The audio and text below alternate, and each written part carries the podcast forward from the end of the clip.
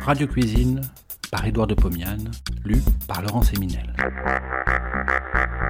De 1923 à 1929, Édouard de Pomiane présente, tous les vendredis soirs sur Radio Paris, ce qui fut sans doute la première émission culinaire radiophonique. Cela s'appelait Radio Cuisine. Près d'un siècle plus tard, nous donnons à réentendre ces quelques 200 chroniques qui firent la joie des auditeurs de l'époque. Cette semaine, les confitures. Paris est une ville magique, on n'y manque jamais de rien. Il y a deux mois, revenant de la campagne, je répétais les doléances des paysans des environs de Paris. Pas de cerises, pas de pêche, pas d'abricots, pas de prunes. Et cependant, aujourd'hui, sur les marchés de Paris, les fruits abondent et ils sont d'un prix relativement abordable. Comme le sucre n'est pas trop cher, je me suis décidé à faire des confitures. Je vous avouerai que je ne suis pas très expert en cet art. J'ai bien, très près de moi, des livres nombreux. Il y en a des modernes, il y en a qui datent de cent ans. Et tous me montrent que la technique du confiturier, ou plutôt de la confiturière, car ces livres s'adressent surtout aux dames, est assez complexe. Pour chaque fruit, il faut faire varier la proportion de sucre, le temps de cuisson. Je ne trouve de règle générale dans aucun de ces traités.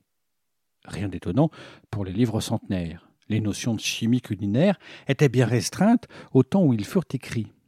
Quant aux livres d'aujourd'hui, ils répètent ce que disaient les traités anciens. Rien de plus naturel. Il est plus facile de copier et de recopier un livre que d'en composer un nouveau. Cependant, les notions scientifiques ont tellement pénétré le public d'aujourd'hui qu'on pourrait concevoir la technique confiturière d'une façon plus moderne. Nous allons tâcher de le faire.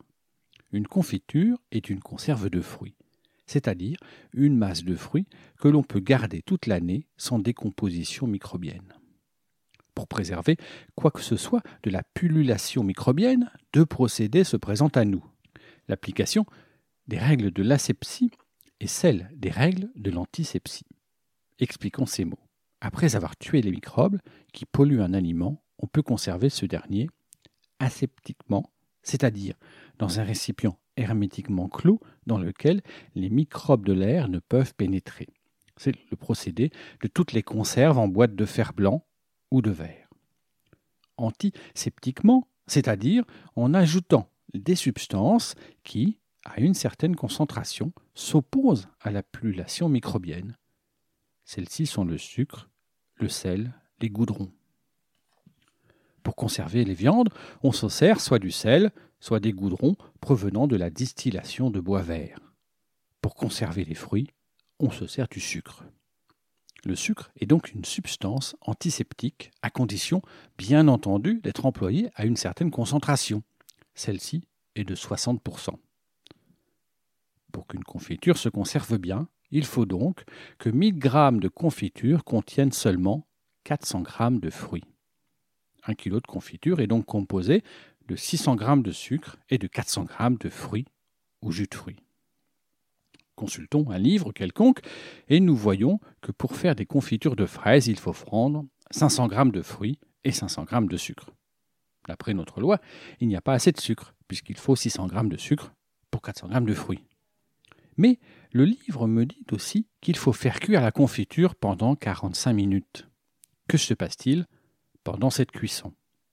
Premièrement, les microbes qui polluent les fruits seront tués par la chaleur. Deuxièmement, l'évaporation fera disparaître une partie de l'eau provenant des fruits et ainsi augmentera la concentration du sucre.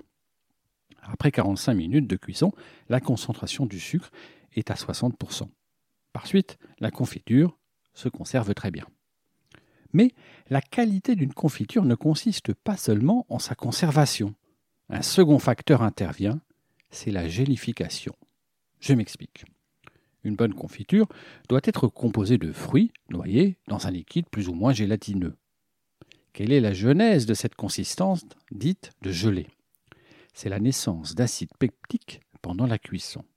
Cet acide peptique gélatineux n'existe pas tout formé dans les fruits. Ceux-ci contiennent de la pectine qui, au cours des processus chimiques qui se passent en présence du sucre pendant la cuisson, se transforme en acide peptique. La peptine est liquide, l'acide peptique est gélatineux. Il existe des fruits qui contiennent beaucoup de peptine, tels la pomme, le coin, l'orange, la groseille, la framboise. Ces fruits, par la cuisson, en présence du sucre, donneront des gelées consistantes. Au contraire, les abricots, les pêches, les cerises contiennent peu de peptine. Les confitures qui en dériveront seront peu gélifiées.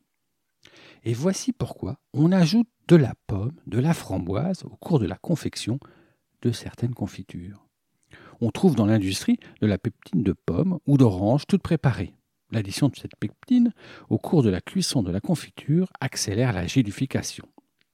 Peut obtenir des confitures gélifiées après un quart d'heure de cuisson seulement. Oui, mais en cette technique, la proportion du sucre doit être adaptée au temps de cuisson. Si l'on fait cuire la confiture un quart d'heure seulement, en partant d'un mélange à partie égale de sucre et de fruits, la concentration de sucre n'atteint pas 60% et la confiture s'altérera à la longue.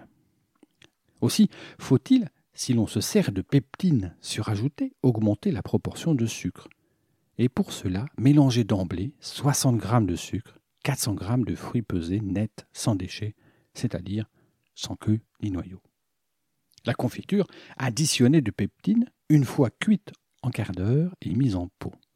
Après refroidissement, il suffira de couler en surface une mince couche de paraffine fondue qui, se solidifiant par refroidissement, empêchera et la pollution microbienne et l'évaporation de l'eau contenu dans la confiture. Bon appétit et à la semaine prochaine. Si vous avez aimé cet épisode, vous pouvez retrouver toutes les chroniques d'Édouard de Pomiane dans les deux volumes de Radio Cuisine, un livre publié chez Menu Fretin et disponible sur www.menufretin.fr.